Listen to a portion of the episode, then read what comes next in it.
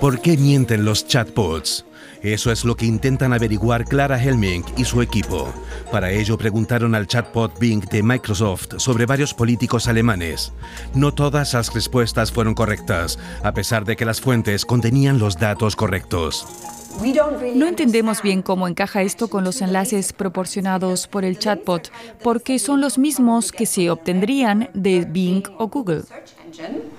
¿Cómo es posible que las fuentes utilizadas sean correctas, pero que el bot dé información falsa?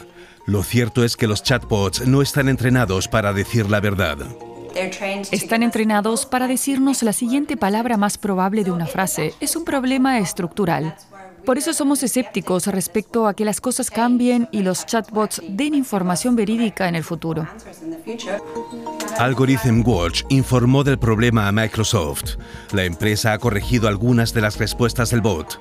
Sin embargo, el problema tiene otra dimensión. De momento, los buscadores son los sitios donde encontramos la mayor cantidad de información nueva y correcta.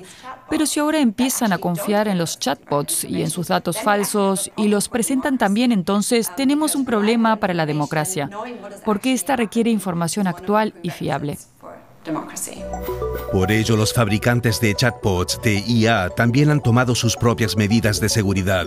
No obstante, aconseja actuar con cautela, especialmente cuando se trata de elecciones.